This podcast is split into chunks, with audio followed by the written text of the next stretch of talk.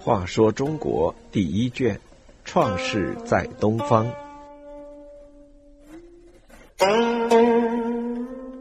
二十五，牛郎与织女。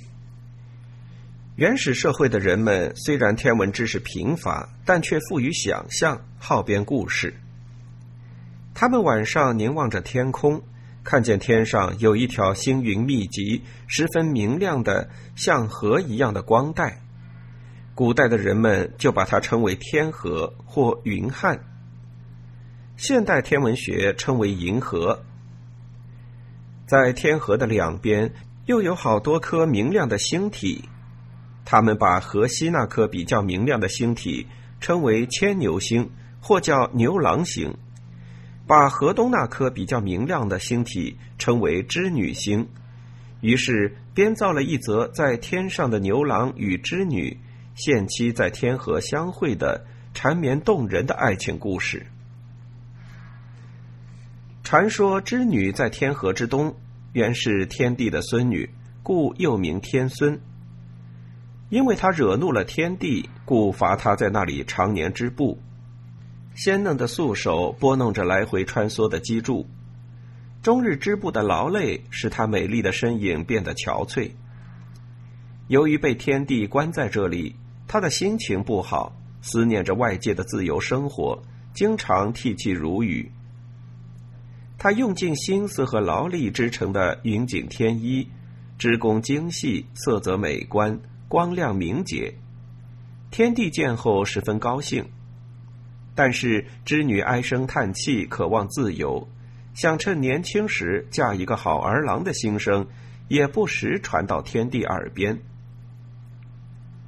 天帝可怜她常年的劳累，一人独处织布的寂寞，便允许她嫁给天河之西的牵牛郎。织女原来在河东织布时，就听说河西的牵牛郎干活如何勤劳，人品如何善良。现在能获得自由，驾驭牛郎，正是如愿以偿。因此，织女的心情特别高兴。自从织女嫁到河西，与牛郎相聚，自然男欢女爱，生活十分幸福。时间过得真快，转眼间已经过了数月。织女和牛郎还沉浸在新婚的欢乐中。织女每天给牛郎洗衣送饭，却把编织云锦送给天帝的事忘得一干二净。天帝看到织女和牛郎沉湎爱河，废弃织刃，便勃然大怒，下令遣返织女，要她人归河东，继续终日织造锦缎。织女与牛郎名为夫妻。一年只能相会一次。织女接到了遣归的命令，痛苦万状，但也无可奈何。他离别牛郎，依依不舍。牛郎看着织女远去的身影，心中也无限惆怅。